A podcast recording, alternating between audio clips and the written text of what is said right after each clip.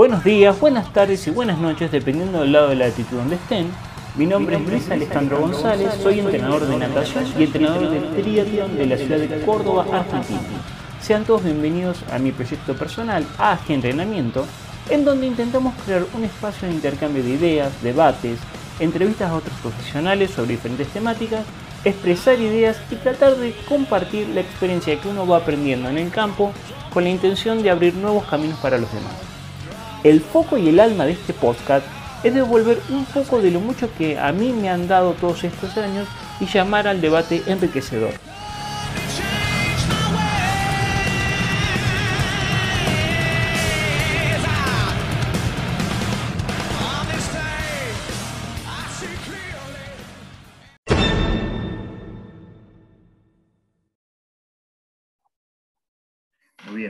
Días, buenas tardes, buenas noches a todos, dependiendo del lado de la latitud donde estén.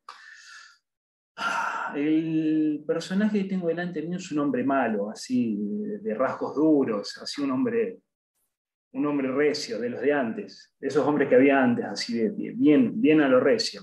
El señor Chema Arguedas, lo dije bien porque a veces me retan los apellidos. Arguedas. Arguedas, perdón, te pido mil disculpas. Perdonado. El señor es eh, preparador físico, especialista en entrenamiento de ciclistas y sobre todo en ciclistas eh, amateur, ha escrito varios libros, ha colaborado con un montón de, de, publicaciones, de foros, es especialista en nutrición, creo que su hija también ha seguido el mismo camino, por lo que estuve leyendo por ahí, ha, ha, ha influenciado a la, a la, a la hija por, por, esos lados. Eh, es muy interesante escuchar algunas cuestiones que dice, porque tiene, cuando yo lo escucho en las entrevistas o en los podcasts que graba, tiene preguntas muy concretas y muy, muy directas, lo cual a veces es difícil de conseguir. Todos a veces buscamos hacer la pregunta más compleja tratando de mostrar que sabemos algo y nos olvidamos de la simpleza de las cosas. Así que, señor Chema, ¿cómo le va? Muchas gracias por estar acá. Pues muy bien, un encantado y muchísimas gracias por, por tu invitación pasar un buen rato, que es de lo que se trata. Es la idea, es la idea. Lo primero que te voy a preguntar es, porque se me perdió la cuenta ahí con un número que me dijiste fuera de cámara, ¿cuántos libros ya tenés publicados? Nueve. Nueve libros, ¿me los puedes nombrar?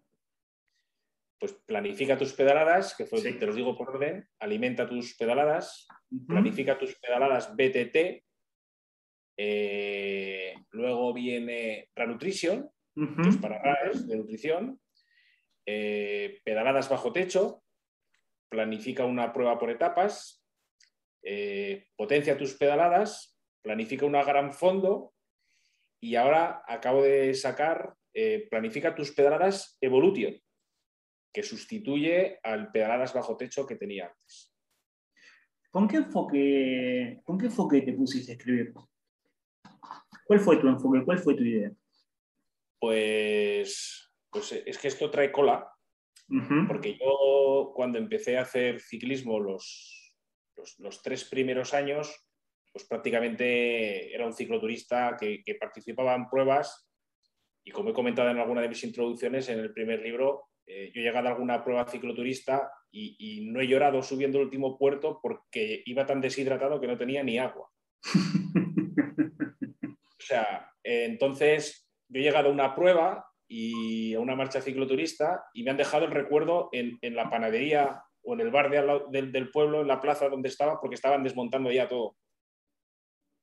Entonces, eh, llega un día y, circunstancias de la vida, yo sigo eh, practicando ciclismo, pero sin ningún tipo de control, como hacen la mayoría de, los aficionados, los recreativos o los amateurs. ¿De qué año estamos hablando más o menos? Mira, yo empecé a hacer bicicleta en el año 95. 95, bien. Y yo hasta el año 98 iba como un pollo sin cabeza, como decimos aquí. O sea, eh, no tenía ni idea de cómo había que entrenar, pulsómetro, prácticamente no había pulsómetros, no había ningún tipo de información. Eh, aquí empezaba el tema de Internet, que te conectabas por el teléfono y no había páginas web apenas, no había ningún tipo de información. Y en el año 98 aparecí en una boda eh, familiar y me encontré allí con un primo que no veía hace muchos años y me dijo, ¿qué delgado estás? Eso sí, delgado estaba, porque había de tanto salir y, mal comer, pues al final pierdes mucho peso y, se te nota, ¿no? Y me dijo, ¿qué delgado estás? Y digo, es que me he puesto a hacer bicicleta y digo, voy a preparar la quebrantahuesos.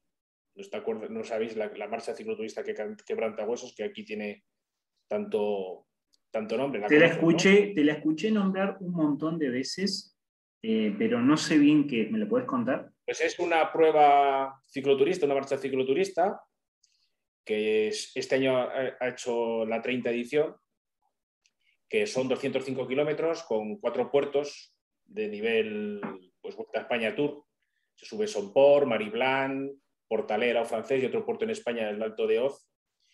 Y es una referencia a nivel de cicloturismo aquí en, España y está dentro de las pruebas eh, UCI a nivel internacional, dentro de las cinco primeras. Tiene gente de, todo el mundo.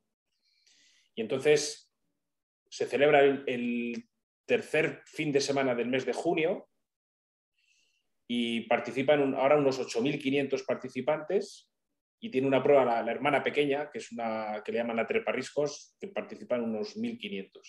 ¿1.500? 1.500 o 2.000. Y es una experiencia que para el cicloturista es, es única, por el ambiente que hay, eh, hay distintos diplomas y la gente prácticamente la tiene como referencia. La tenía. Ahora el abanico es mucho mayor porque se ha globalizado el tema de las marchas cicloturistas, pero es la madre de todas y es la referencia en la que todos en aquellos años nos fijábamos. Te estoy hablando, yo cuando hice la primera fue en el año 95. y participé en 24 ediciones. 24 ediciones. O sea que la conoces bien la carrera. Sí, sí, además hay unos vídeos que grabé con una productora también dividido en seis etapas para una marca de, aquí, de, España, Cerveza Sambar 00, que era una promoción de la marca.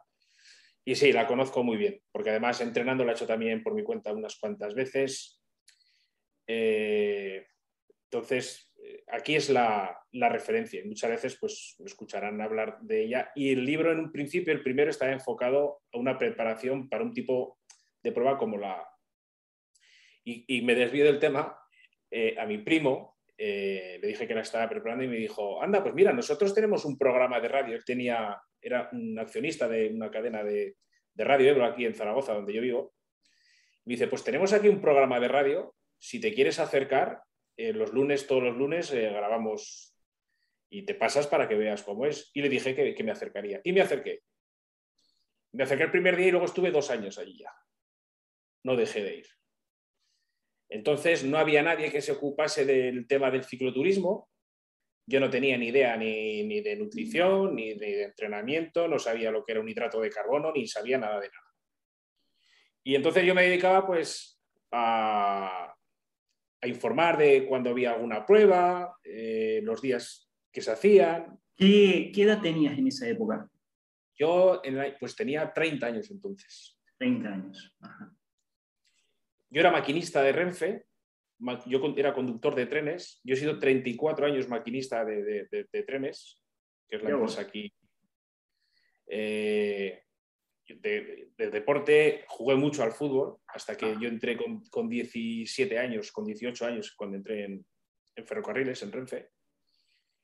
Y bueno, eh, la bicicleta pues era un hobby como la tienen muchos otros eh, cicloturistas que tienen una profesión y luego pues es su hobby, igual que correr o igual que nadar o lo que sea.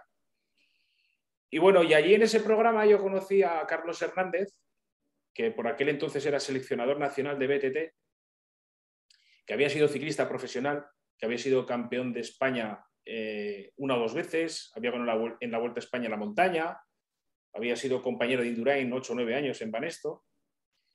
Y joder, yo le dije, digo, pues alguien así, de ese nivel, que lo tienes a mano todos los días, le dices, pues podrías ponerme un plan de entrenamiento para, para preparar la marcha cicloturista, la, la QH, llamamos la QH.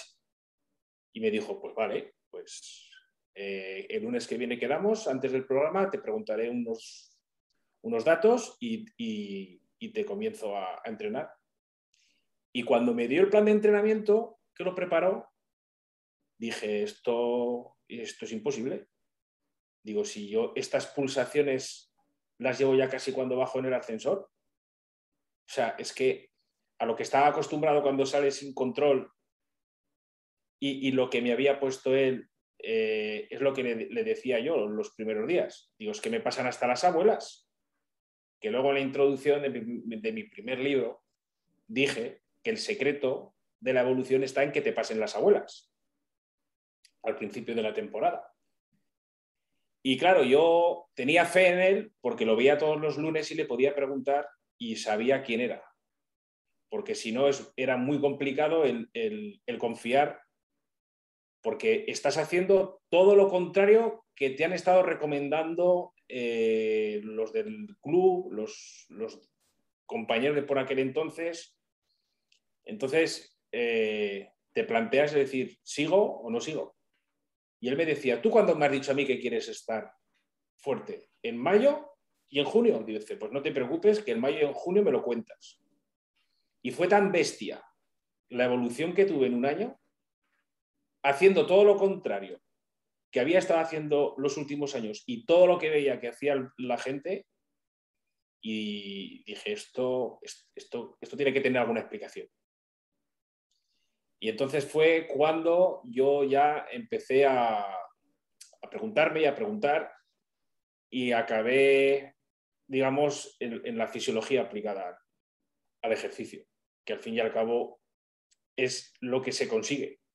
Vos sabés, que, vos sabés que en relación a lo que vos me decís, eh, hace 12 años cuando yo entré a entrenar con el equipo, mi jefe técnico me dijo, ustedes vienen de un sistema caótico, porque el caos hace avanzar rápido. El problema es que eso tiene una vida corta.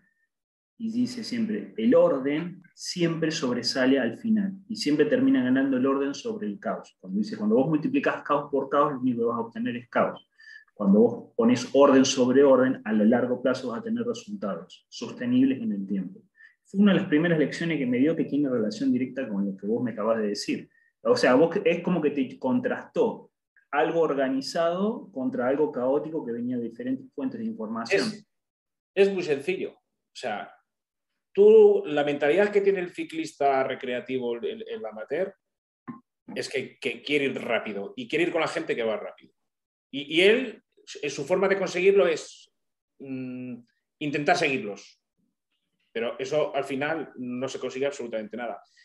Esto lo he dicho muchas veces que es igual que si tú quieres o te van a contratar para hacer una obra de teatro, un drama, y en esa obra de teatro vas a tener que, eh, llorar unas cuantas, en unas cuantas escenas, te mandan a una preparación previa durante unos meses y en donde el profesor te está diciendo que te tienes que reír todo lo que puedas y más. Tú le vas a decir, no, no, no, no, me parece que nos, que estamos equivocando. Yo, mi obra, la que voy a hacer, voy a tener que llorar y, me estás haciendo todo lo contrario. Pues esto es lo mismo. Para ir muy deprisa hay que ir primero muy despacio, por decir de alguna forma. Y entonces eso es lo que siempre, bueno, siempre he estado intentando buscar eh, pues coletillas o frases para, para intentar que, sea más fácil, más entendible. Porque es que además yo lo, he vivido en, mis propias carnes. Eh, porque es que eh, me has preguntado que cómo llegué a escribir el primer libro. Ahí yo fui donde acabé eh, en la fisiología aplicada al deporte. En aquel programa había un, médico que venía también de vez en cuando, que era profesor de la Universidad de Zaragoza y también era especialista en, fisiología. Y entonces yo a él le hacía muchas preguntas, iba a la biblioteca y me dejaba libros. Entonces, quiero decir que estaba muy en contacto con, unos niveles que eso me, dio pie a, ponerlo en práctica conmigo mismo, porque eh, aquel año fue el que me entrenó Carlos Hernández. Luego ya fue todo autodidacta. Yo mismo, con lo que iba estudiando y lo que había viendo, iba entrenando. Y al fin y al cabo luego te pones a estudiar y es un poco desmoralizante porque te vas encontrando distintas fuentes que muchas veces son contradictorias. Y eso para el que es autodidacta es, es, complicado. Porque al fin y al cabo, si tú estás aprendiendo y te vas encontrando, encontrando distintas fuentes, si no son de, una fuente fidedigna, que no es una intoxicación, porque muchas veces el, exceso de, información al final lo, único que consigue es intoxicar. Pero claro, yo tenía la suerte que por aquel entonces la mayoría de la información era, era de calidad, porque no había páginas web mm, como hoy en día, ni había montones de foros, ni te quedabas con lo que leías en, en multitud de hoy en día con las redes sociales, por ejemplo. Y yo, con el paso del tiempo, esa marcha cicloturista que, llegué a ir de los últimos, al igual que en muchas pruebas, con el paso de los años yo fui adelantando posiciones en el pelotón y en cada proceso yo iba conociendo los fallos, hablando con la gente, yo veía de qué carecían, de qué, dónde estaban los, digamos, cómo me sentía yo. Y al final conseguí en muchas pruebas llegar muy delante, incluso entonces había trofeos, ganar mi categoría, hacer podium, en la quebrantahuesos llegué a ir en, un, vamos, de los primeros, hasta mitad de prueba. Llegué a hacer un puesto 150 de 7.000 o de 6.000 o 7.000. Claro, eso me dio a mí confianza y entonces ya la gente empezó a decirme, mis amigos, eh, podías entrenarme, podías prepararme tú. Y, y luego también es que yo era un chapas. Un chapas es que íbamos con la bicicleta y él nos iba hablando todo el día de mitocondrias, de vasos capilares, de, fibras musculares, porque al fin y al cabo todo lo que yo aprendía iba, estaba tan emocionado que yo se lo quería contar a ellos, que quería compartir el, mundo tan bestia que, que, había ahí. Entonces, claro, yo, por ejemplo, leía cualquier cosa eh, y tenía que saber el por qué.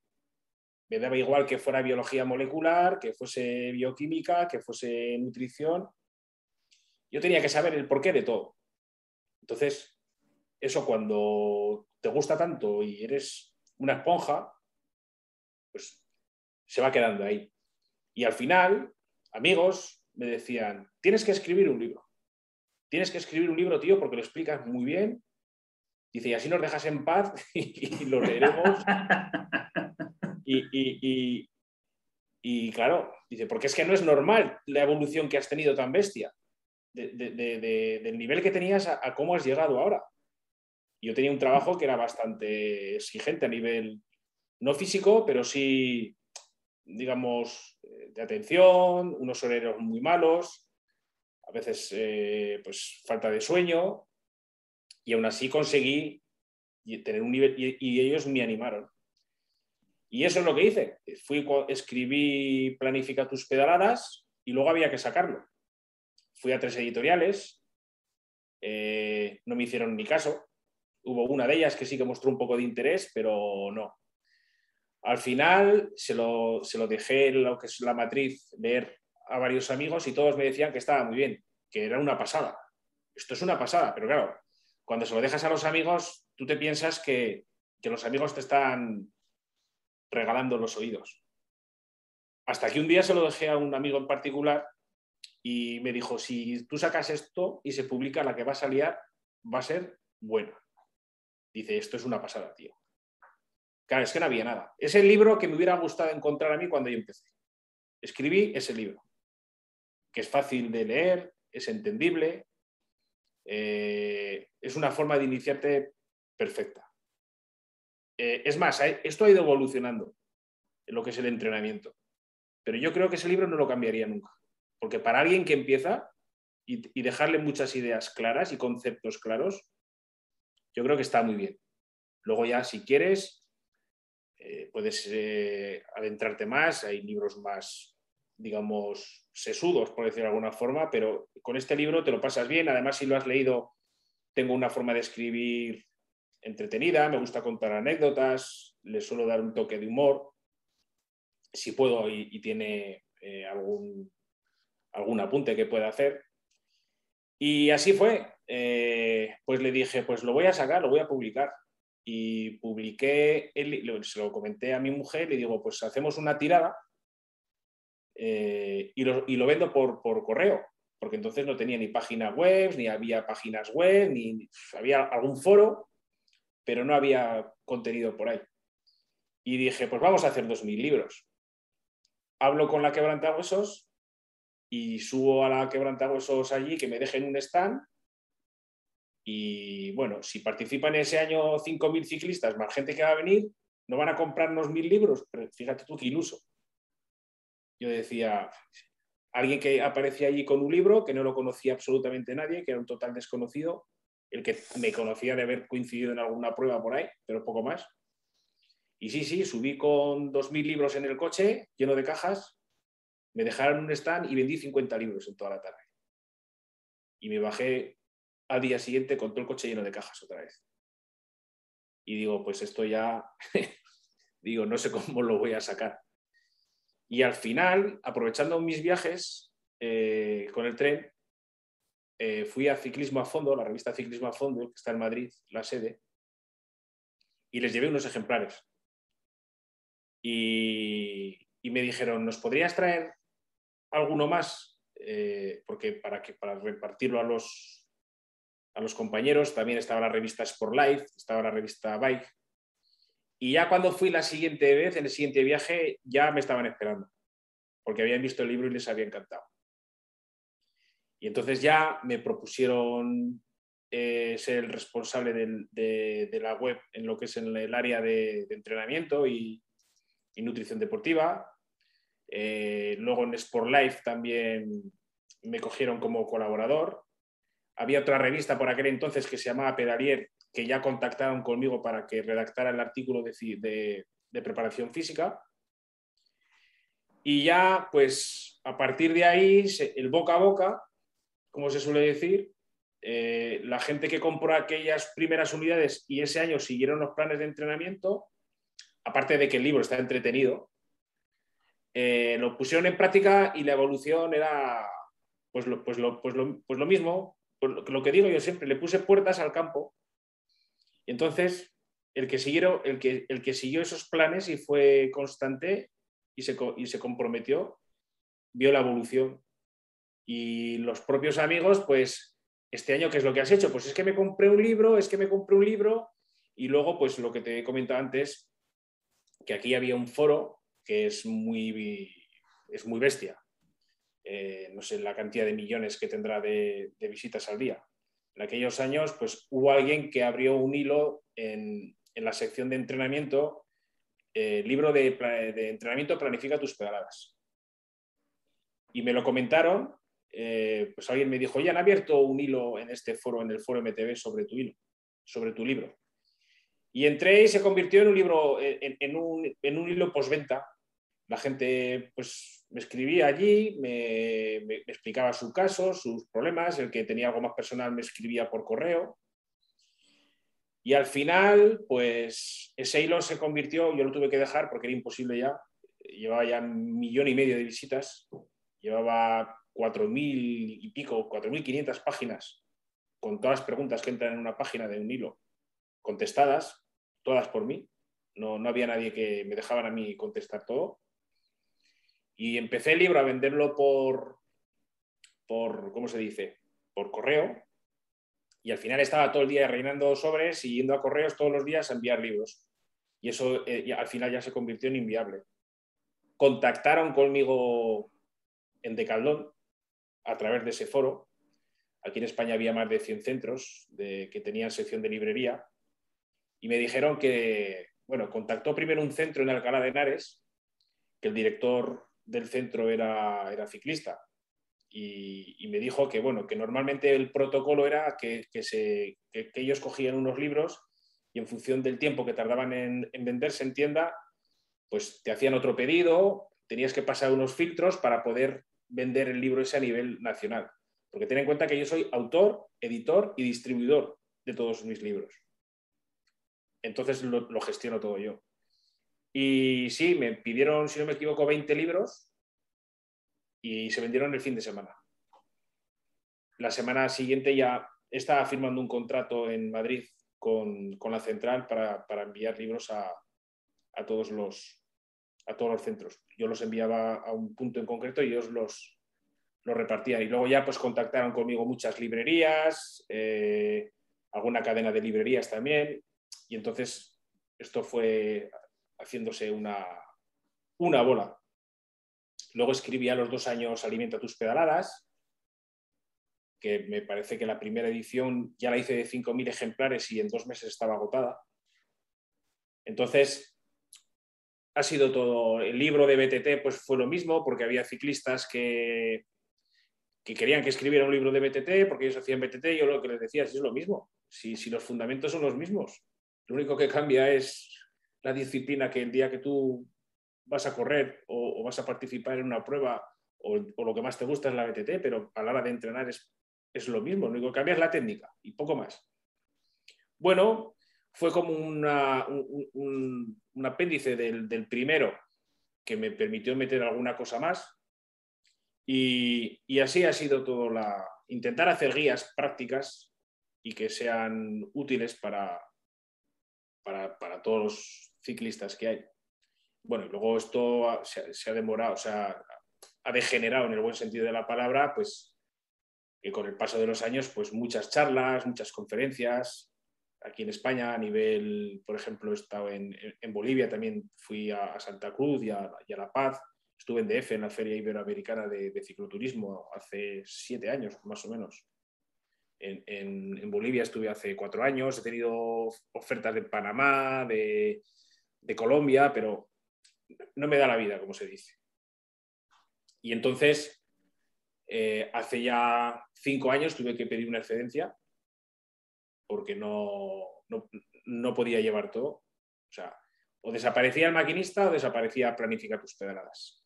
Porque la marca ya está asentada, ya todo el mundo conoce Planifica tus pedaladas o Che Marguedas, y tenía que elegir. Es complicado porque maquinista ref es un trabajo que está, que está muy bien, está bien pagado, entonces algo fijo, dejarlo por, por algo que parece, se supone que es etéreo y demás, pero al final había que elegir. Y elegí por el hobby que se convirtió en, bueno, ya tenía mis garantías, por supuesto, y, y se convirtió en lo que es la profesión. Y luego estuve un año de excedencia, volví y ya me fui definitivamente y hace ya más de tres años que, que solo me dedico a lo que me he dedicado en los últimos 10 años. Porque hay que tener en cuenta que yo mis últimos 10 años de maquinista lo he compaginado con escribir pues siete libros, colaboraciones, charlas, entrenamientos, contestar a diario a, a muchísima gente. Entonces era inviable. Yo había días que, días no, había semanas que me pegaba 24 horas sin dormir y más de 24 horas sin dormir, porque palmaba un, trabajo con otro. Entonces, eh, al final, no era estrés concretamente, porque lo que haces si te gusta tanto no, es, lo mismo que... Y encima a mí va bien, pues eh, no es un, es un estrés distinto, ¿vale? Y, y, así fue como hasta día de hoy, que, que hacen ya pues 13 años. Es una pregunta, tengo varias preguntas, me diste pie a varias cosas interesantes. Em, vos, te voy a hacer una pregunta bastante tonta, pero me, me va a dar pie para otra cosa. ¿Vos te consideras un entrenador? Sí. Bien.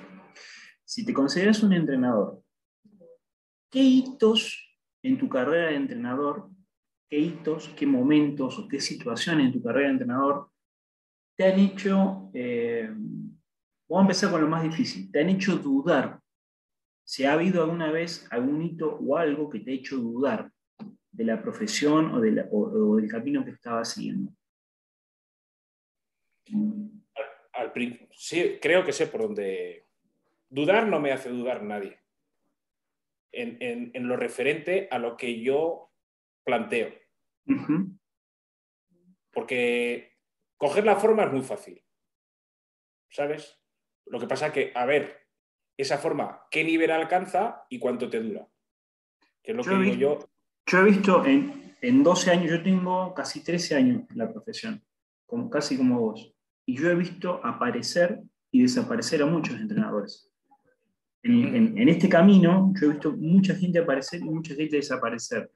Y cuando yo me pregunto por qué, eh, y, consulta algunas cuestiones, eh, es porque todos querían o se les dio algún éxito muy rápido, muy fácil, o se les dio de repente, pero eso no es real. O sea, el éxito inmediato no es real. Entonces después se frustran de tal manera cuando no pueden volver a conseguir inmediatamente un éxito parecido, que terminan abandonando porque creen que no sirven o creen que fue por obra y gracia de la casualidad, que pudo haber sido o no, no lo sé. Pero yo creo que los entrenadores, tanto como los atletas, se construyen desde la frustración, desde lo que no me sale, para ver qué es lo que tengo que hacer para que esto me salga o qué es lo que tengo que hacer para poder conseguir esto. Entonces, la pregunta iba apuntando es si a vos has tenido situaciones frustrantes que te han hecho dudar de la profesión que elegiste. No, no, o sea, me han hecho dudar en mis primeros momentos cuando ya no, cuando al principio de todo, cuando no era, digamos, el entrenador que, que cobraba por ello, facturaba por ello y, digamos que era otro trabajo, digamos, que era un hobby, si para mí siempre ha sido un hobby, eh, es otro trabajo. Me hacía dudar al principio cuando yo empecé, encontraba zancadillas, pero por otros profesionales. Por, mi forma de expresarme. Porque, por ejemplo, eh, en vez de decir el, aumento de mitocondrias o el aumento de vasos capilares, decían que había que hacer biogénesis mitocondrial, angiogénesis, historias de estas. Yo era, yo era poco ortodoxo. Yo lo que siempre me ha gustado es hablarle al, que tengo enfrente, que es alguien como yo, que, he vivido, tengo la empatía, porque yo he sufrido calambres igual que todos ellos, he sufrido pájaras, eh, eh, sé lo que es ir alto de pulsos, eh, sé lo que es caerte. Entonces, si eso lo, conjuntas con lo que es la capacidad o, los conocimientos académicos que tengas, eso para mí es una bomba. Eso me da mucha, digamos, seguridad. Pero sí bien es cierto que la única vez que he tenido dudas, de hecho, cuando empecé a escribir en ciclismo a fondo, es porque dejaban comentarios en los artículos que escribía de que era, pues, zancadillas, que, esto no es así, que esto... Y al final yo le llegué a decir a Pablo, bueno, que por aquel entonces era el, director de, la web de Ciclismo a Fondo, le dije, oye, Pablo, digo que esto... Dice, mira, Chema, dice, si te hemos cogido a ti no ha sido por casualidad. Dice, porque aquí tenemos a Yolanda Vázquez, que era la directora de Sport Life, que es bióloga, es eh, nutricionista por la Complutense y él también había sido nutricionista durante ocho años en la Federación de, Montañismo, preparando a, ocho milistas, eh, había escrito también varios libros y me dijo, es que llegas a la gente de una forma que muy poca gente hemos visto hasta ahora. Entonces, han sido las únicas dudas, eh, por decirlo de alguna forma. Porque luego a nivel de seguridad, a la hora de mis planteamientos y de mis argumentaciones, eh, no, no, no tiene ninguna duda, porque además es que siempre he tenido éxito. Eh, éxito en el sentido de que los planteamientos también a lo mejor es que es más fácil. Es más fácil eh, explotar, sacar de algo o de alguien que lo ha hecho todo mal y le pones un poco de orden, enseguida mejora. Pero también es una, es una forma de educar por decirlo de alguna forma, porque entrenar a un ciclista de, alto nivel o muy alto nivel es más fácil porque si tú le mandas o le programas lo que tiene que hacer, lo va a cumplir. Sin embargo, el, ciclista recreativo es más difícil que sea tan comprometido, porque tiene muchas obligaciones que no tiene alguien que se dedica única y exclusivamente a la bicicleta. Entonces, no sé si me explico, entiendes sí, lo que... Sí, sí, perfecto. Lo, que te quiero decir. Entonces, he obtenido muy buenos resultados con ciclistas de muy altísimo nivel, en algún profesional, no, equipos World Tour y demás, pero sí, por ejemplo, de carretera, alguna chica o de, de BTT. Pero es muy fácil, por decirlo de alguna forma, con un, con un ciclista eh, recreativo, porque es es coger un coche, como digo yo, y tunearlo por dentro totalmente y te viene un coche que es un utilitario normal y corriente, pues a poco bonito que, lo, que le pongas, eh, enseguida luce. Luego resulta que empiezas a, toquitear y te das cuenta que ahí dentro hay un potencial bestial, que ni tan siquiera lo, sabía el, individuo. De la misma forma que ahora, por ejemplo, con los vatios eh, son números. Entonces, lo único que te da pie en los vatios es para saber que sigue siendo igual de malo, porque los números los ves y lo dicen. Pero eh, esa es la... Yo siempre he estado muy seguro. De hecho, eh, el podcast me ha venido muy bien porque eh, invitados que hemos traído de, muchísimo nivel, al fin y al cabo me han venido a decir que, el que, lo que he estado siempre yo, digamos, defendiendo y proclamando es que es así, es que no ha evolucionado. Han evolucionado muchas cosas. Ha evolucionado la nutrición, puede que sea de lo que más ha evolucionado. Ha evolucionado el entrenamiento de fuerza, ha evolucionado los vatios, el análisis de datos, pero lo que no ha evolucionado es, es, la forma de plantear una temporada. El principio, con algunos, digamos, pinceladas, dependiendo del nivel ciclista, la base siempre va a estar ahí. Y eso no va. creo que el otro día, no me acuerdo si leí o te escuché, una idea que a mí me gustó mucho. Yo, ah, por ejemplo, yo detesto, me genera mucha repulsión la palabra hit. A mí me genera mucha repulsión. Yo vengo de la natación competitiva después fui pasando a otros deportes. Y no hay nada nuevo, desde mi óptica, y yo me hago cargo de lo que digo, no hay nada nuevo bajo el sol. Es lo mismo que venimos haciendo siempre, simplemente con un cambio de nombre y un poco más de análisis sabemos qué está pasando dentro del cuerpo, nada más, pero no hay nada nuevo bajo el sol. Entonces creo, a ver, corregime si no, he dicho, si no estoy diciendo mal, que ahora plantean el GI para la pretemporada y para la gente que tiene poco tiempo para entrenar, etcétera, etcétera, etcétera. Y el fondo es el fondo. O sea, el fondo paga a corto, medio y sobre todo a largo plazo. Un fondo bien hecho siempre paga. Como decías vos que te pasen tus abuelas. Bueno, es lo mismo. Es, el, el fondo siempre termina pagando no hay gran, no, no, no, no, no se tienen que cambiar grandes cosas porque sigue siendo lo mismo. El rendimiento, que... el rendimiento que te va a dar salir a pedalear mucho tiempo a necesidades bajas no lo vas a conseguir con otro tipo de entrenamiento, por más que te parezca que sí. O yo tengo un principio muy simple, lo que rápido se gana, rápido se pierde. Sí, si lo quieres decir más bonito, o lo podemos decir más bonito, todas las adaptaciones que se generan en un lapso de tiempo prolongado duran más y se pierden con mayor dificultad que las adquiridas en un corto espacio de tiempo. Que así queda más, más, bonito. El valor, residual, el valor residual es mayor. Vamos a completarle eh, eso. Entonces, al final, eh, las adaptaciones, y además es que está bien claro, volumen e intensidad. Son distintas cargas que tienen distinta implicación tanto a nivel externo como a nivel interno y son adaptaciones que son generadas de forma distinta. Por ejemplo, la adaptación que, las más interesantes para alguien de resistencia son las mitocondrias, que es donde se transforman los nutrientes en energía, y, los vasos capilares, que son donde va a llegar el oxígeno y donde va a llegar el alimento a, a los músculos que están trabajando, en nuestro caso los que más las piernas.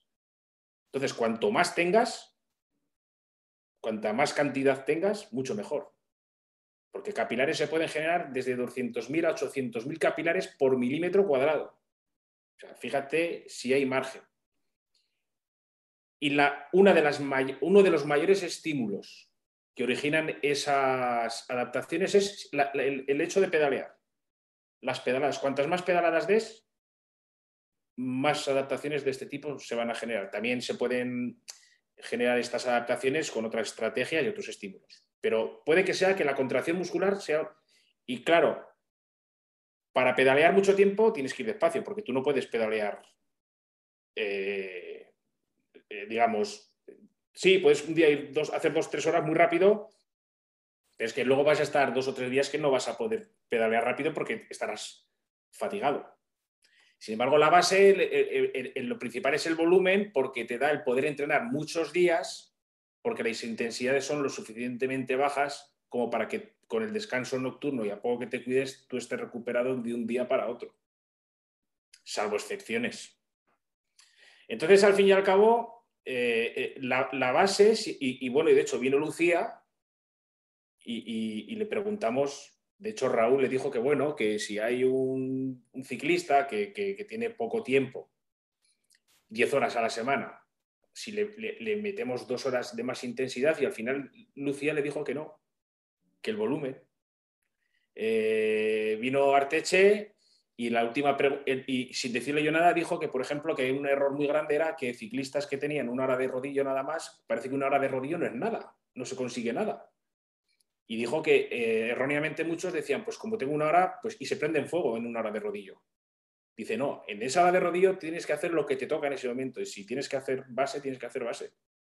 Y tiene que hacerse a esa intensidad que tienes que ir. Y luego, eh, ¿quién más? Eh, Razal, por ejemplo, de la forma que trabaja, él trabaja la base también con una alternativa con compulsaciones también, eh, no solamente con potencia. Y él no, el, test, eh, ahora no me acuerdo exactamente, no sobrepasa el 80% de la frecuencia cardíaca. sí, y es más, que nos olvidamos de algo muy importante, que el discurso que yo doy es para ciclistas recreativos, para cicloturistas que tienen entre, pongamos, 30, 50 y 60 años. Y es que además es salud. Porque es que tú ten en cuenta que estás trabajando a una frecuencia cardíaca que, por ejemplo, para alguien que tiene hipertensión, eh, se, le, establece una frecuencia cardíaca de seguridad si va a realizar ejercicio y es no superar el 80% de la frecuencia cardíaca máxima.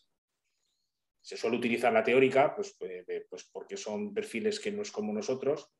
Y yo siempre he propuesto trabajar durante prácticamente tres meses sin sobrepasar ese 80%. E incluso ha habido gente que estaba, que estaba tomando pastilla para... para,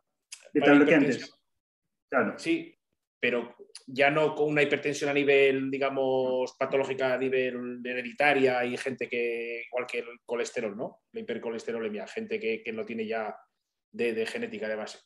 Y han conseguido dejar la medicación y, están trabajando y han, y conseguido bajar la, digamos, la tensión a unos valores más que razonables. El, ejercicio aeróbico es lo mejor que hay. Evidentemente, no puedes estar toda tu vida entrenando así. Eh, para eso está la planificación. Y, llegará el momento en que tendrás que meter intensidad, trabajarás fuerza, harás hit, harás sprints, harás lo que quieras. Pero si tú esa base no la has construido bien, estás limitado nunca vas a saber lo máximo que podías haber llegado, llevado y aparte que cuanto más razonable como tiene que ser la base, sin hacer atajos, más tiempo vas a, va, a permanecer la, forma. Vas a tener mejores recuperaciones, vas a poder aplicar intervalos más intensivos. O sea, es que es todo.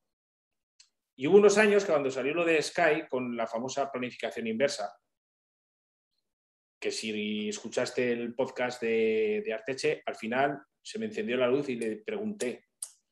Y me vino a decir que no, que es que, eso era un cuento chino, que, e, e, eso era simplemente para, rellenar periódicos y, charlas. Y yo estuve durante varios años dando charlas y conferencias y, cuando llegaba el, turno de preguntas, eh, después de darles yo mis propuestas, me, volvían loco con, el, con, la dichosa planificación inversa. Claro, que si lo estaban haciendo los profesionales eh, es porque funcionaba. Y que si esa gente andaba así, y al fin y al cabo es que el, el ciclista recreativo no es consciente de que extraterrestres hay unos pocos nada más. Y que Mira vos, ¿no? Pues en relación a lo que vos estás diciendo. Hay un libro, yo tengo ahí un, libro del año 2003, 2003, escrito por Bill Sweetenham y John Atkinson, que son dos especialistas en natación a nivel mundial, y decían, cuando entra el mini fragmento que habla de periodización inversa, dice, esto está hecho para velocistas con una base mínima de 10 a 12 años de entrenamiento. Previo a eso no tiene sentido utilizarla porque lo único que vamos a generar es cerrar las puertas de las llaves de las adaptaciones. Para siempre. Así es. Así es. O sea, tú cuantas más mitocondrias tengas, cuantos más calderas tengas, mucho mejor. Y eso te lo da haciendo la base. Porque luego cuando tú haces intensidad, esas mitocondrias las conviertes en, más eficientes. Pero eso, eso está, digamos, en la cresta mitocondrial, lo que es en, el interior. Pero te has limitado el, poder proliferarlas en, mayor cantidad y en mayor número, que es al fin y al cabo lo que, es, mm, lo que te va a dar la base para, después. Yo el ejemplo lo pongo, eh, hace dos semanas hice un training camp y en la charla les puse una piscina con un trampolín con, con 4 con 5 alturas. La base es llenar la piscina hasta arriba. Si tú tienes prisa por subirte al trampolín y, déjate llenar la piscina y cortas el grifo del agua y dejas la piscina por la mitad, nunca te vas a poder tirar desde el trampolín más alto. Tendrás que tirarte dos peldaños por debajo, porque si no te abrirás la cabeza. Es lo mismo. Para mí la base es lo mismo. Es llenar la piscina hasta donde tienes que llenarla cada año. Y luego te puedes tirar desde el último trampolín. Muy sencillo el esquema. Sí. La siguiente pregunta que te iba a hacer es la siguiente. También mi jefe técnico me dijo una vez que la evolución de un entrenador es por saltos. Nunca se da en forma progresiva. Por más que uno intente, no es que uno va en una pendiente suave progresiva, no. Vos hay un punto en que te estancas, te estancas, trabajar y de golpe das un salto de calidad. Nunca lo entendí hasta que fui a mi primer campeonato nacional que estando en el ambiente empecé a ver y empecé a entender ciertas cosas y es como que me cayó las ideas y me ordenaron las ideas. Y siempre los saltos evolutivos, yo lo siento no solamente por los resultados con los chicos, sino en mí mismo, porque tengo una capacidad de comprender ciertas cosas que antes no comprendía. Y cada vez más simple, no más complejo. Todo lo contrario, no de de la complejidad, sino desde la simpleza. Eh, ¿Vos has tenido momentos en que vos sentís que has pegado como saltos evolutivos? Que vos decís, estaba acá y ahora, ¡pum!, de golpe salté acá. Sí, cuando empecé con la potencia ya más en serio. Un poco antes de que se llegase a, globalizar, que ahora es raro el ciclista que no te viene que tiene potenciómetro. Eh, primero un, fue muy, muy curioso porque cuando publiqué el primer libro en 2008, fui a, la única, de las primeras charlas o la única charla que se había dado entonces en España sobre entrenamiento con potencia, organizada por, por Tamal País, que era el distribuidor aquí en España de, de PowerTap. Entonces yo ya tenía, yo ya un PowerTap, entonces iba por cable, o sea, no, no, no tiene nada que ver con los de ahora. Entonces yo ya empezaba a hacer mis pinitos con, pero no, a mí no me, encajaba, no me cuadraba, ¿sabes? Eh, no era capaz de, entender aquello de los vatios y relacionarlo con la frecuencia cardíaca. Independientemente de, todo lo que sepas a nivel de fisiología, metabolismo, no, aquello no, me cuadraba. Y claro, yo me presenté allí con el libro recién publicado y, además uno de los ponentes era Josu Larrazábal, que entonces era preparador de Euskatel y había vino alguien que era un, triatleta, ya tenía sus años, había ganado un par de, triatlones, de, de Ironmans, y, le dije, hombre, es que esto para el, para el triatlón, el entrenamiento por potencia es muy sencillo, porque al fin y al cabo es acoplarte, mantener una intensidad la que sea, digo, pero por ejemplo los vatios en carretera era en competición, ¿qué haces? Es que no teníamos acceso a análisis de datos y, era muy difícil eh, racionalizarlo aquello. Y yo le hice la pregunta aquella a Josu Larrazábal y me dijo, si es que nosotros todavía estamos recogiendo y recopilando datos para poder llegar a un punto. Yo cuando me terminó la charla aquella, estuve hablando con Josu, que tengo con él muy buena relación, y le dije, joder, me acabo de, me voy de aquí hundido en la miseria. Digo, acabo de escribir un libro de pulsaciones, digo, y ahora resulta que viene la potencia y, y, de esto que te, encuentras preguntas, dudas, y al final, fíjate por dónde él sigue utilizando la, frecuencia cardíaca ahora en, en, Trek con sus corredores. Y sí, hubo un año, yo, yo seguía entrenando con, con, con, pulsaciones, con frecuencia cardíaca, con potencia. Yo era con quien hacía mis, mis comprobaciones. Luego había un, un, programa que era el, Power Agent, me parece. No, no, estaba, no teníamos acceso a, otro tipo de, de, softwares hasta que ya no apareció WK eh, los primeros o, las primeras, digamos, de Golden Cheetah, el, primer acceso que me parecía a mí bastante complejo, lo, veía demasiado complicado. Poco intuitivo, muy poco intuitivo.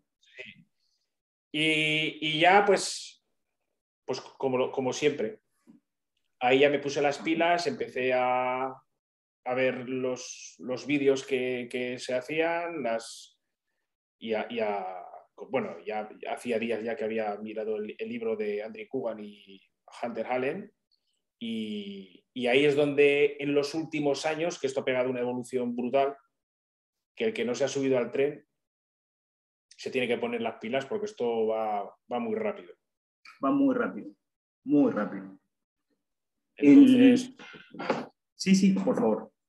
No, no, que, es, que, aquí es donde yo he, intentado alguna vez algún entrenador que, que, me he prestado a echarles una mano para intentarles explicar cómo se trabaja. Y si, no has estado al, al día y has sido de forma progresiva, también es verdad que luego ya cuando tienes la experiencia de muchos años, eh, lo entiendes todo mucho más, mucho más fácil.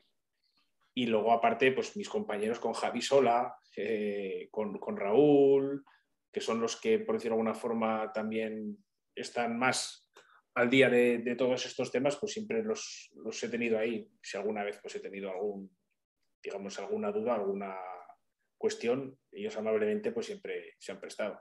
Pero vamos, que al fin y al cabo es, es fácil entenderlo. Claro, desde mi punto de vista, porque llevo ya muchísimos años e incluso el saber de entrenamiento con potencia y el ver cómo se comporta la potencia, a los que entrenan por pulsaciones nos ha hecho ser mejores entrenadores de cara a, a esos ciclistas que todavía entrenan con, pulsaciones. El, dominar el, entrenamiento con potencia me ha permitido, por ejemplo, saber cómo puede comportarse el, organismo eh, de cara a un entrenamiento solamente llevado con frecuencia cardíaca. Vos como, vos como entrenador, ¿tenés entrenadores de referencia?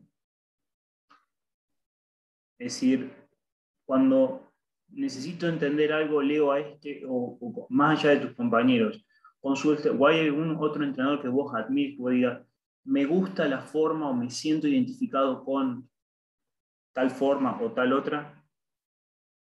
No, en ese sentido siempre he sido demasiado, digamos, eh, pues hombre, hay algún, ¿qué te podría decir?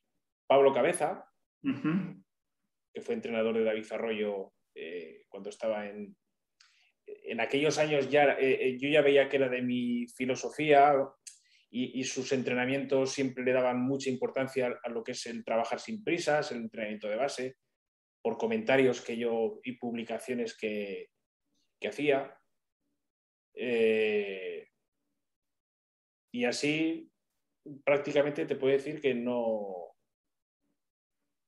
no, tengo ningún entrenador de, referencia en ese, en ese sentido. No sé si a lo mejor es demasiado eh, presuntuoso, ¿no? Pero he tenido siempre las ideas tan claras porque al fin y al cabo yo el planteamiento de los entrenamientos o, mi teoría o, mi forma de plantear el entrenamiento fue a base, no, fue a base de ninguna referencia, digamos, de, a nivel de entrenador. Fue todo a nivel... Yo soy preparador físico. Entonces ahí me da igual entrenar eh, a un, alguien que corre a pie alguien que hace bicicleta, alguien que practica tenis. Yo analizo el organismo en su conjunto y, sabes más o menos lo que puedes darle a, cada individuo que va a necesitar. Evidentemente, si me meto en natación, que yo si con flotador y poco más de técnica voy muy justo y ahí no, puedo dar lecciones absolutamente a nadie, me van a volver loco, pero más o menos el metabolismo es, igual, eh, son, son distintos, es lo mismo a mí, a mí me, pasa lo mismo que vos, lo que pasa es que, por ejemplo, te cuento lo que me pasó. Yo todos los deportes los analizaba desde la lógica de la natación. Cuando me fui, me fui dando cuenta que cada deporte, si bien tiene la misma lógica, tiene algunas especificaciones que lo diferencian. Y a su vez, entender otros deportes me ayudó mucho mejor a entender la natación. O sea, ha habido un, feedback constante desde un punto y desde el otro. Eh, cuando hace cinco años me tuve que empezar a poner las pilas con el tema del entrenamiento por potencia, también empecé a entender muchas otras cosas que antes sí las sabía, pero no entendía por qué. Yo sabía que tal conducta tenía efecto sobre esta conducta o tal comportamiento, pero no entendía por qué. Yo sabía que eso se daba porque era un patrón que se daba, pero no entendía el por qué. Eh, y, y es como que ahora mi cabeza, porque a mí me pasó todo lo contrario que te pasó a vos yo cuando salí de la facultad venía con mucha teoría en la cabeza, muchísima teoría en la cabeza. Cuando busco un, mentor, por así decirlo, cuando encuentro un mentor que me cerró y, lo empecé a seguir, el choque fue tan grande entre la teoría y la práctica que me generó muchos problemas los primeros años, porque yo veía que lo que yo estudiaba y lo que parecía no se daba para nada en la práctica que hay que respetar tanta pausa para que tal intensidad se dé. No, no era así. Resulta que los fondistas estaban con menos pausa que andaban mejor que con más pausa. Eh, eh, lógicas internas de cada deporte. Y también con los años me fui dando cuenta que hay lógicas que se dan con la lógica del entrenador. Por ejemplo, tal escuela, supongamos, la escuela, la escuela de Chema, se dan tal resultado porque trabaja de esta forma. Y la escuela, no sé, de Alejandro se da de tal forma porque trabaja de esta forma. Y hay adaptaciones fisiológicas que responden también a la filosofía del entrenador. No es solamente algo biológico, es también algo de, creencia. Y acá entramos a un tema que sí me gustaría tocar mucho, que es el tema de la confianza. ¿Sí? El tema de la confianza que vos tenés con el atleta y la confianza que a vos te da el atleta. Y te, lo voy a preguntar desde, un ejemplo. Muchas veces yo no estoy de acuerdo con mi jefe técnico en algunas cosas que dice. Pero como los resultados que él tiene avalan las decisiones que toma, yo termino confiando en lo que él dice, independientemente que esté de acuerdo o no. Pero yo confío en lo que él dice porque el resultado se da. A la corta o a la larga el resultado se termina dando. Entonces, la pregunta va por el tema de la confianza, el desarrollo de la confianza. ¿Cómo, ¿Cómo se logra? ¿Qué es para vos la confianza? ¿Cuáles son los puntos que vos decís, esto va bien porque el atleta confía en mí. ¿Me entendés lo que te quiero decir por dónde va? Sí, yo parto de la base de que cuando alguien, y además hoy en día, con el abanico que hay de tantos entrenadores que tienes plataformas, empresas que, prestan sus servicios, ofertan sus servicios. A lo mejor yo porque soy el más popular, por decirlo de alguna forma, porque tengo escrito los libros, escribo en ciclismo a fondo, porque redes sociales tampoco es que estén poniendo, digamos, mucho énfasis. ¿Sabes lo que te quiero decir? Mm. Ya desde, ese punto de vista, eh, más que la confianza en, el entrenador, yo creo que el que tiene que, ganarse la confianza es el, el, pupilo. Ajá, a ver. Me explico. Eh, tienes que ser, tienes que implicarte y, tienes que intentar y me tienes que demostrar que tú quieres mejorar y para eso tienes que hacer lo que yo te planteo. Porque si luego al final yo te digo que hagas una hora y me haces hora y tres cuartos, si te digo que vayas a esta intensidad y, veo que has hecho lo que has querido, si yo te doy unas pautas que te intento explicar esas pautas y luego al final no se llevan a cabo, eh, no es que tenga el confianza en, en, mí, en el entrenador. Es que no saben lo que quieren. ¿Y qué es lo que sucede en ese caso? Muy pocas veces. ¿eh? Yo, por decir de alguna forma, no soy que cobro y miro para otro lado. Y que haga lo que quiera. No, porque yo no trabajo a gusto. No, porque al, fin y al cabo no estás. Es, como eh, un nutricionista. Si cada semana que vas ves que has ganado peso en vez de perder y sabes tú que es porque no estás cumpliendo las, eh, se puede perder la confianza, pues si lo estás llevando a rajatabla y, no, ves, y no ves resultados. Entonces ahí es donde tienes que intentar explicarle, pues es donde tienes que intentar ganarte la, confianza. pero que a la larga los resultados se van a obtener. Porque ahí entramos ya en otro problema y es en la, en la falta de paciencia de, que tiene un, un ciclista. Quieren los resultados muy rápidos. Y esto no es una carrera de velocidad, esto es una carrera de, de fondo. Y intervienen muchos otros factores. También hay que tener mano derecha o mano izquierda, porque tienes que entender que es alguien que trabaja, que tiene unos compromisos, que a lo mejor llega de, de trabajar a las 8 o las 9 de la tarde y viene cansado y ese día no puede entrenar. Pues hombre, siempre hay un margen de confianza y lo puedes entender. Pero claro, eso se repercute también en, la, en la, evolución, se va a retrasar más la evolución. Ese e, e, es donde tiene que ver esa comunicación y es el que lo tiene que, que entender.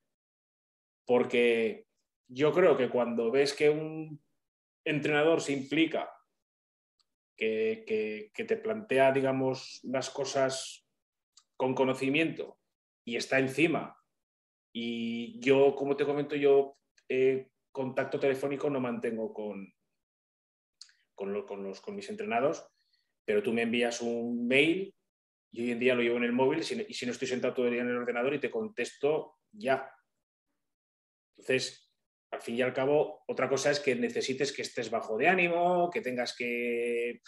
Pero ya no, ahí intervienen ya otros factores que a lo mejor no solamente es el entrenador, son los personales y, necesitas otro tipo de, ayuda.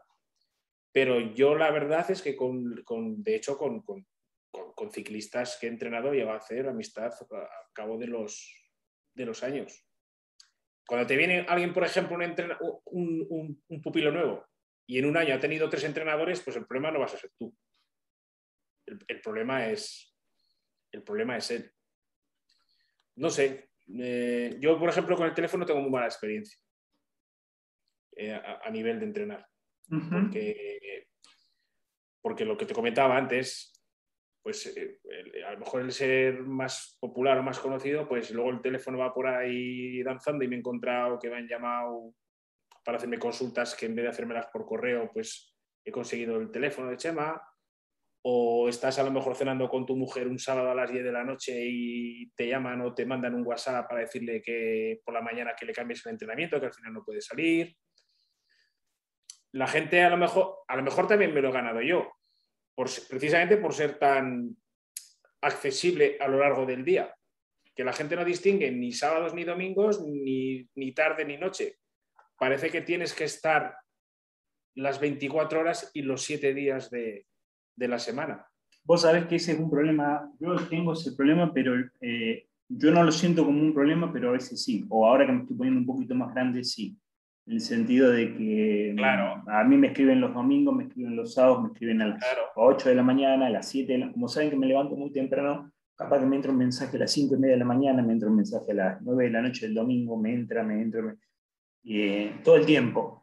Em, pero em, no sé si tengo un problema o es una cuestión de idiosincrasia de acá, que a mí me cuesta mucho entrenar a distancia. Por ejemplo, como vengo de un deporte donde tenés que estar, es técnico dependiente, tenés que estar todo el tiempo observando, todo el tiempo observando y corrigiendo, yo si no veo la atleta es como que lo voy siguiendo por los números y ya veo lo que pasó.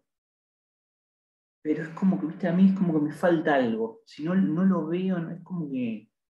Claro, eh, pero es que es, que es fundamental. Es por lo que a mí tan, no, no me hace ni pizca de gracia el plantear gimnasio yo al, ciclista, porque no veo cómo se ejecuta el ejercicio.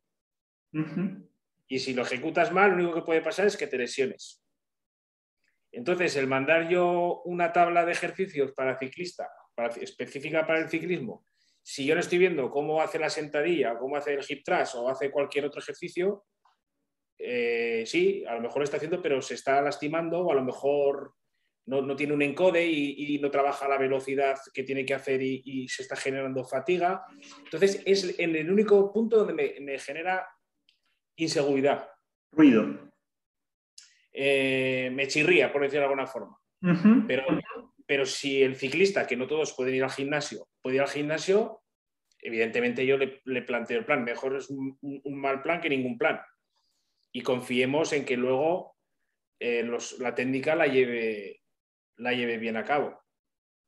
es que sería más parecido, pues, por ejemplo, en natación, en natación en, en, triatlón o no, o no triatlón, eh, la técnica me supongo que será clave. Entonces ahí está, yo te entiendo. Pero luego también es verdad que como para... Como he tenido siempre tan buenos resultados, he tenido tan buenos resultados entrenando a distancia, pues es que no me genera la más mínima inseguridad. Em, sí, por ahí la palabra no, eh, que no es inseguridad, por ahí em, capaz, yo tengo rasgos medio obsesivos, capaz es un tema de, observación, puede ser, pero puede pasar por ahí el tema. Entonces, con la frecuencia, con, las pulsaciones, es más complicado, por no decir imposible, y entonces la experiencia y el, hecho del planteamiento que yo he tenido siempre, eh, yo creo que está muy bien planteado y me ha dado muy buenos resultados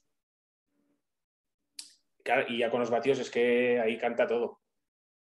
Entonces, eh, mira, tenemos un caso, cuando empezamos con la pandemia, vino una, chica, eh, la derivaron, la derivaron a, ver si la podía entrenar, porque entrenaba yo a un amigo suyo, y cuando, cuando pasé los datos al software, dije, esto tiene que estar mal. Digo, estos datos, por una chica, digo, tendría que estar corriendo casi en profesionales. Entonces, ¿qué, potenciómetro tienes? Resulta que tenía un potenciómetro de los mejores, eh, pero me lo acabo de cambiar y, resulta que el que tenía antes era igual o mejor. Empezó a, a mirar gráficas y, no veía fallos por ningún lado, ni. O sea, es que. No te cerraba. al final, sí, sí. Eso es lo que te da la grandeza que tiene la potencia que, si ves un, una gráfica solamente de, frecuencia cardíaca no ves nada. A, lo mejor la velocidad media que ha sacado con esa frecuencia cardíaca. Pero eh, es, que la potencia hoy en día es, la... Ahora te viene gente nueva y, con solamente pasar todos los archivos y ver cómo ha trabajado y lo que ha hecho, pues ya tienes muchísima, muchísima información. Entonces, aún necesitas menos eh, contacto directo, digamos, como me estabas eh, comentando. Porque es que luego algunas veces alguien me ha pedido que le pasara las gráficas. Pásame la gráfica que me han dicho, esta gráfica. Luego la pasas y no saben interpretarla. Claro. ¿Sabes lo que te quiero decir? Sí, sí, sí. O gente que a lo mejor te ha venido para entrenar y te dice, me gustaría que a final de mes me pasaras eh, la evolución en este, en, este perfil, en este, en este, en este. ¿Y por qué? No, macho, tú lo que necesitas es una consultoría para aprender a, manejar el programa. O sea, no estás pagando un, un entrenador. Yo no te voy a decir, haz esto porque sí. Porque te lo digo yo y porque el que sabe soy yo. Eso nunca. Si tú tienes cualquier inquietud y cualquier eh, duda, cualquier consulta, siempre te voy a contestar y te voy a decir el por qué. Siempre. No soy de los que me gusta tampoco escribir, por ejemplo, en Training Peaks, con este trabajo vas a desarrollar esto, lo otro, porque vas a citar la PGC1 alfa. No, porque eso es adornar demasiado el... Y yo creo que, el que te contrata confía ya en, bastante, bastante en ti. Y luego quejarse prácticamente, pues es que no he tenido problemas prácticamente con, y si alguna vez alguien te ha sugerido que no, que no está a la altura que él pensaba, no tienes más que coger Training Peaks y ahí sale todo.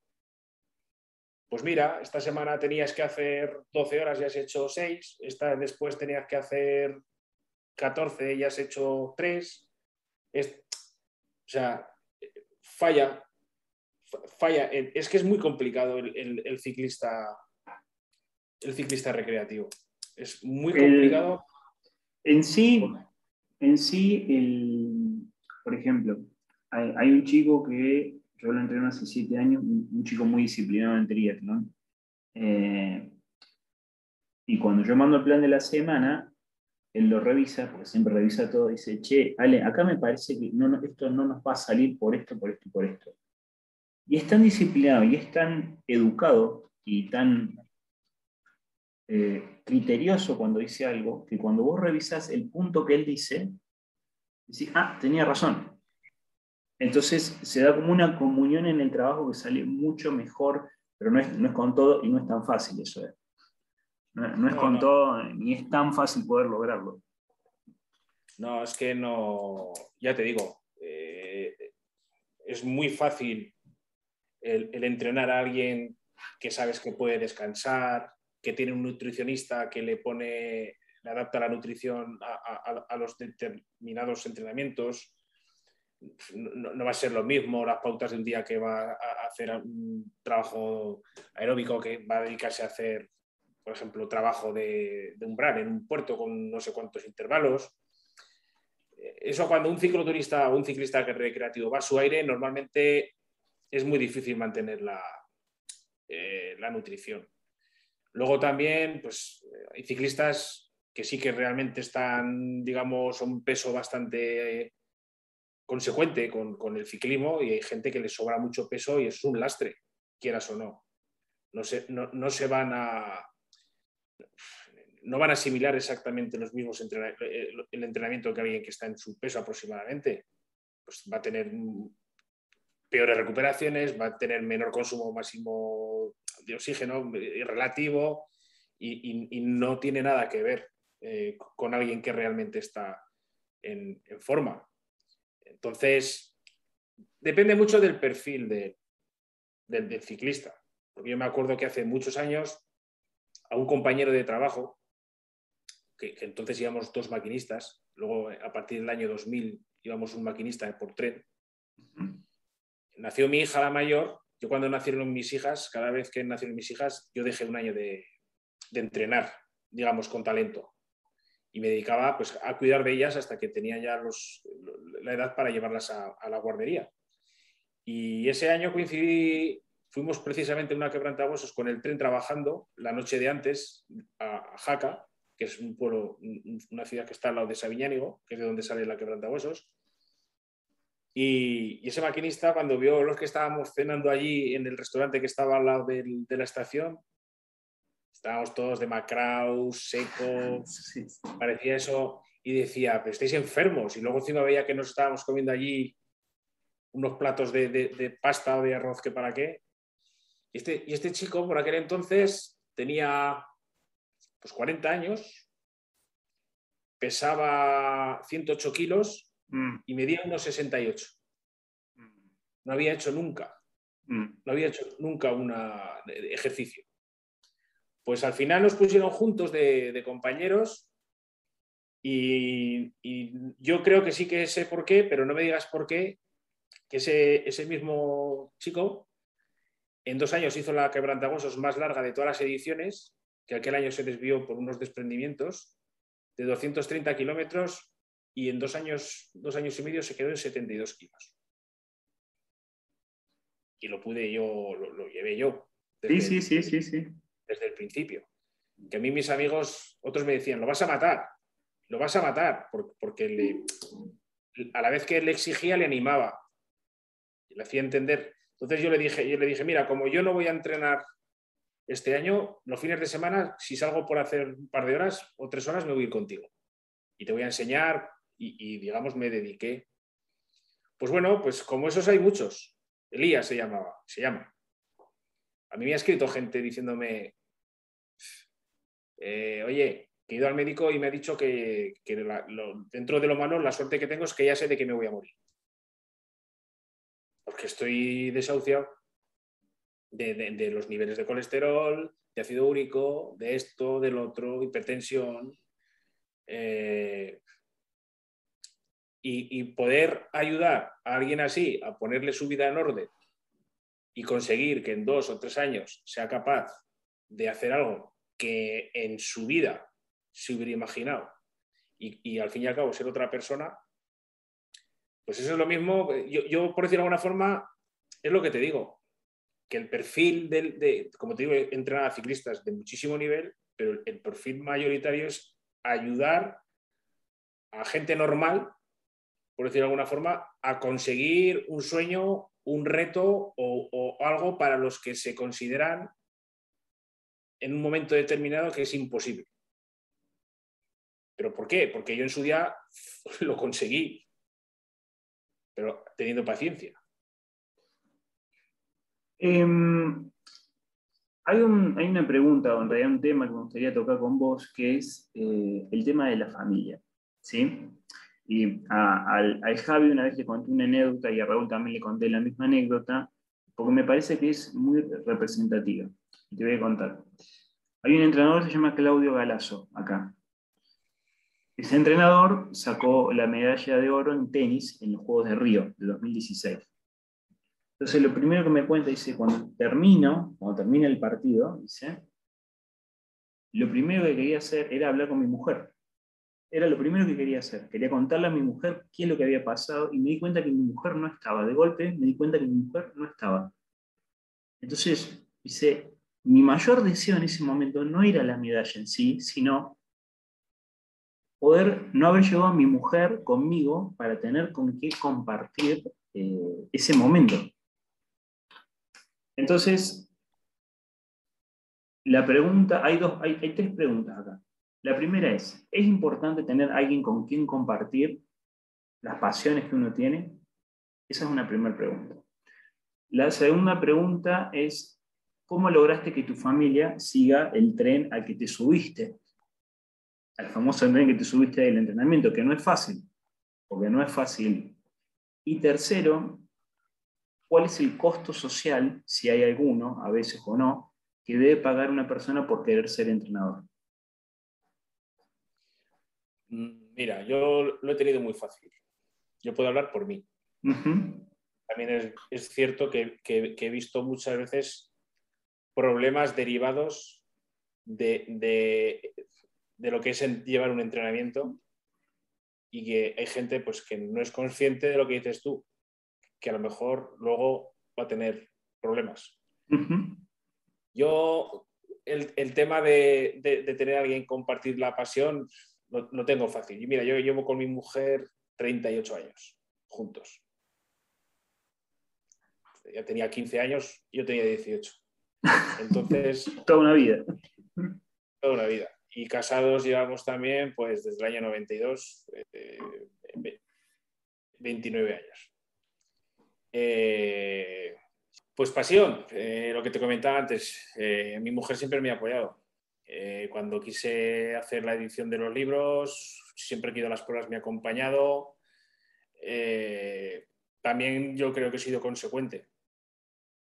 Y cuando llega el momento, siempre he tenido la, me han tenido ahí.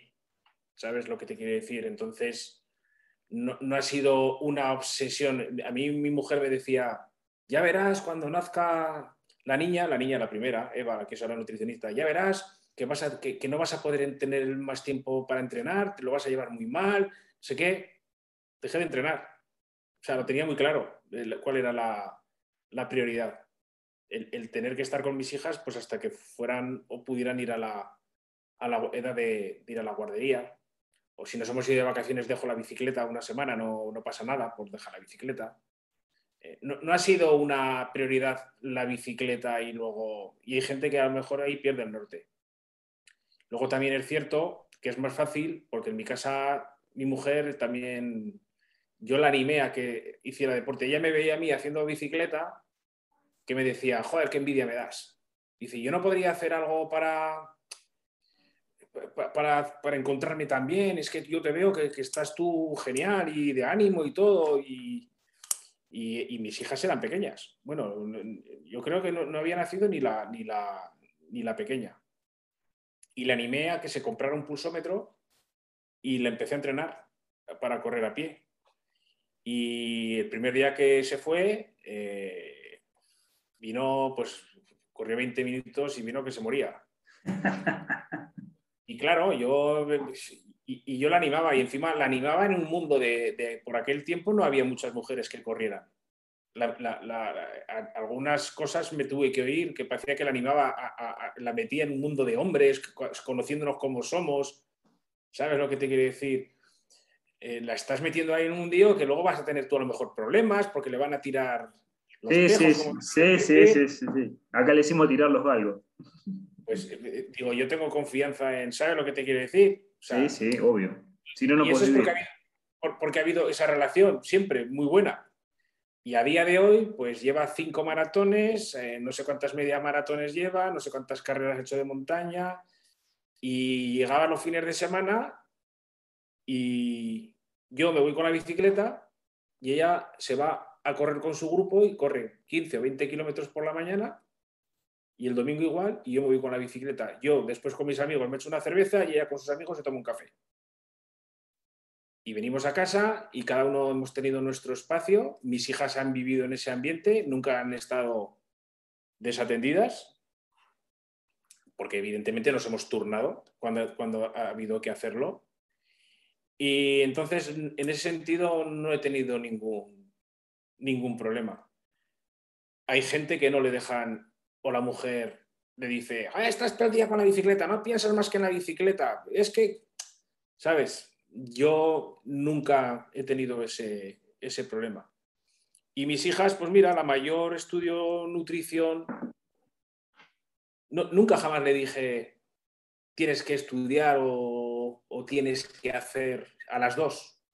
Siempre les he dejado que, eligieran lo que... Y la, y la mayor, no me digas por qué estudió nutrición, Luego sí que ya le orienté y le dije, digo, pues mira, tienes una oportunidad de con tu padre te puedo abrir muchas puertas y además estoy muy contento y muy orgulloso porque, porque es muy buena. Eh, no es porque lo diga yo, sino por, lo que hablan conmigo y, es, y así que es, tiene trato a lo mejor por WhatsApp, por teléfono, está muy encima, es muy responsable y, además digo que estoy muy contento.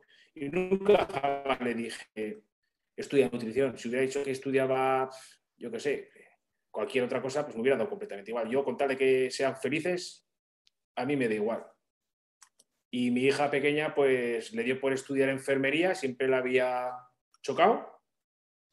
Sí que me hubiera gustado, porque tenía nota para que hubiera hecho medicina, ¿sabes? porque a mí es un tema que a lo mejor me gusta estudiar medicina deportiva, pero jamás le dije, estudia, ella es enfermera, ahora quiere hacer la especialidad en salud mental, que es algo muy complejo. Atípico, a lo mejor para lo que puede parecer, puede haber eh, cogido otra especialidad y, está preparando lo que es como el MIR en medicina y el EMIR y, va, a estudiar. Pero nunca jamás les he dicho, ni a mí nunca me han puesto contra la espada en la pared, o, si sales en bicicleta no vuelvas, o que se han dado casos y se han dado separaciones, pues porque hay gente que... Pero claro, en cada casa cada uno sabe cómo tiene, ¿sabes? Yo con, mi mujer, afortunadamente, siempre hemos tenido una relación genial. ¿Cuáles son tus, aparte del libro nuevo que has sacado ahora, y, y dedujo que con eso vienen formaciones y campus, etcétera, etcétera. ¿Cuáles son tus próximos proyectos? Pues mira, eh, sacamos un, lanzamos un libro mm. nuevo ahora. Eh, potencia tus pedaladas 2, analiza tus datos de potencia. Ajá. Que lo, hemos escrito eh, Javi Sola, Raúl Celdrán, Gabriel Garrido, David Barranco y yo, los cinco compañeros del podcast. Empezamos, bueno, empecé yo con Javi Sola hace ya más de dos años y al final fuimos incorporando a miembros, esto ha ido 20.000 vueltas. Yo empecé de una forma más como a mí me gusta, más... Y al final mm, es un... Es un... Muy bestia. Va a estar muy bien para el que quiera entender el análisis de datos, con bibliografía, todo lo contrario a lo que siempre, para el que quiera dar un salto de calidad. No tiene por qué ser. Y entonces eso ya es, lo tengo que llevar a maquetar ya en nada. A ver si se puede estar para Navidades. Y luego de cara al año que viene, pues tengo un training camp también, que como el que hice el año, o sea, hace un par de semanas, en Cap Negret, que es aquí el hotel donde van a hacer las concentraciones la mayoría de, equipos profesionales en, invierno, de, noviembre a febrero. Y mi proyecto es día a día. Porque, por ejemplo, tengo una membresía, lo que es un dentro del club, eh, los socios del club Soy Planifica, que por una cuota anual, eh, que es, no es mucho, son 47 euros al año.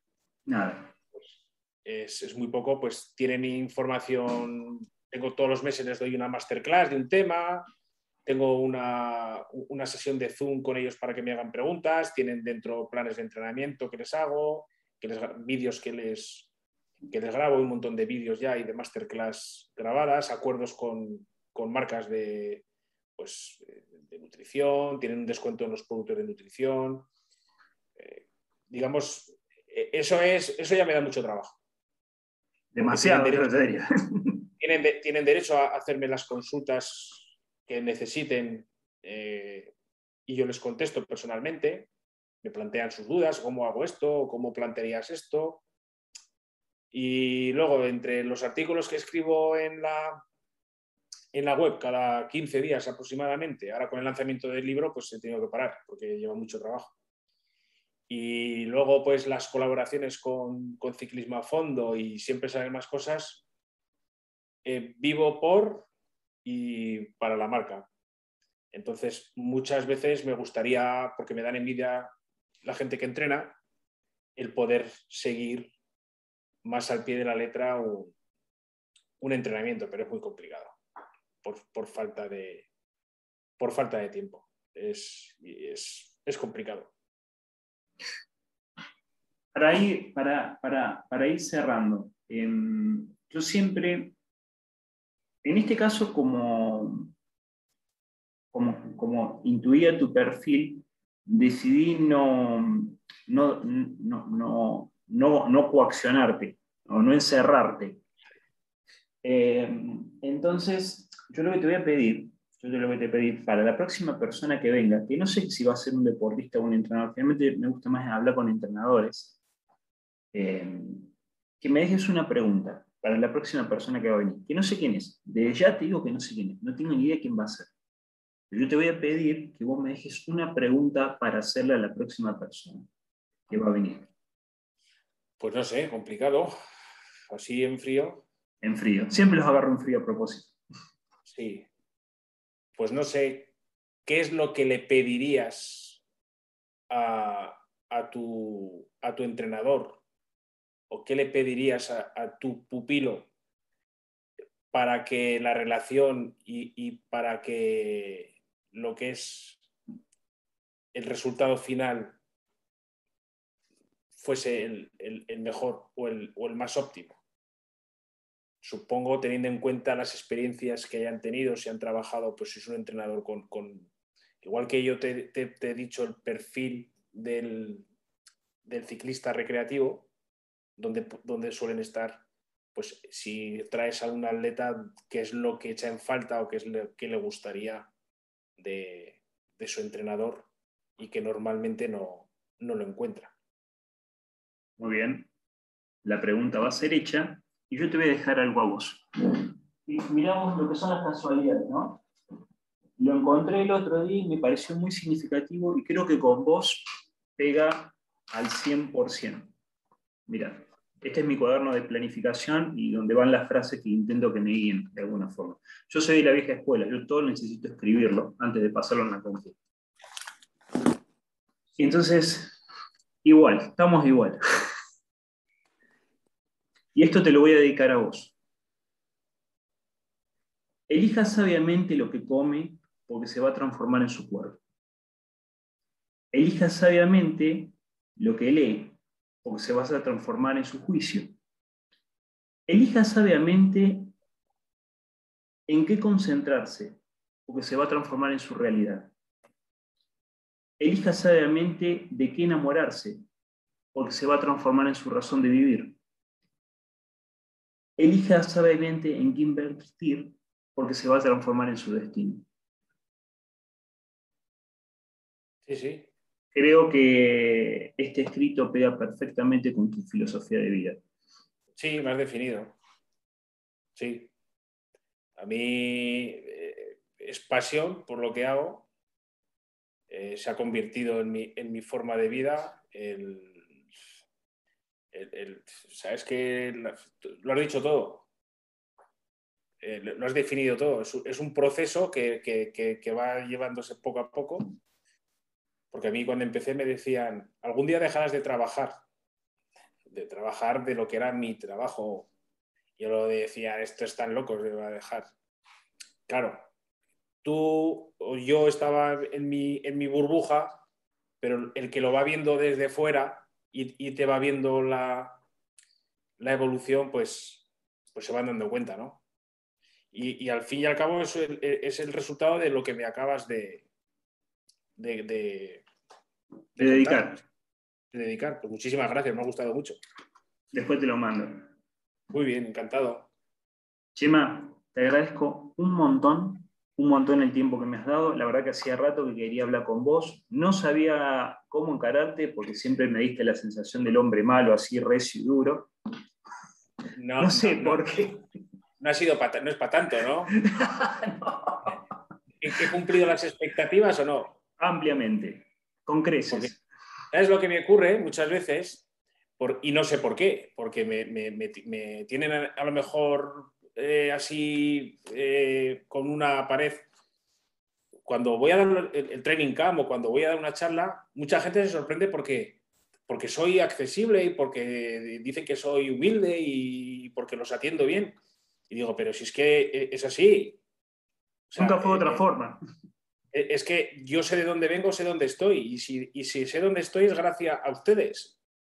O es gracias a vosotros. Donde estoy me habéis puesto vosotros yo, puesto mi, granito de arena, entonces eh, no, es otra forma. Es igual que subir al taller y, voy con el coche, no tengo ni puñetera idea de, mecánica. Lo que pasa es que yo tuve la suerte, ¿sabes? De que en el momento que, que escribí el primer libro no había entonces nada. Estaba en el sitio oportuno y en el momento oportuno. Tal cual. Pero si he llegado a donde estoy es gracias a, a la gente. Entonces, por eso tengo que decir que soy, no sé la imagen que daré desde fuera, pero, pero vamos, que soy un tío muy normal y muy, y muy accesible, a ver si me entiendes. Y nada, me alegro que, que, hayas cambiado a lo mejor de, opinión y no me veas tan, tan serio. Para todo el mundo es un ser humano normal, no hay ningún obra. Total, es que no es otra cosa. O sea, que es que es así. Bueno, Chema, te vuelvo a repetir, te agradezco un montón el tiempo, saludo a la familia, suerte con todos los proyectos. Es, seguir así, que hace falta gente que, se dedique eh, al proceso de, educar y de enseñanza, que es de última el, mejor servicio que le podemos dar a los alumnos. Pues muy bien, pues muchísimas gracias a ti, como te he dicho, por la invitación y, nada, seguiremos en contacto. Seguiremos en contacto por, por esto y por otras vías más. Cuídate mucho. Un abrazo fuerte. Un abrazo. Chau, chau.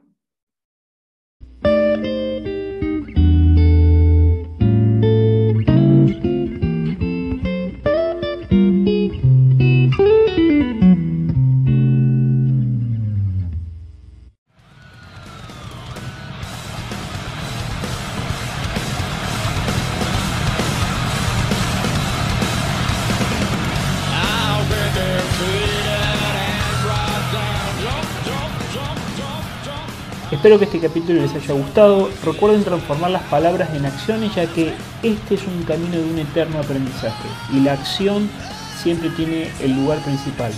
Si te gustó esta información, date una vuelta por nuestro sitio web AG Entrenamiento, en donde vas a poder encontrar un montón de información como esta, artículos, videos, entrevistas a otros profesionales y espacios de debate abierto, que eso es muy enriquecedor. También podés seguirnos en Instagram, Facebook y en nuestro canal de YouTube como AG Entrenamiento. Mi nombre es Luis Alejandro González y los espero en nuestro próximo encuentro. Cuídense mucho.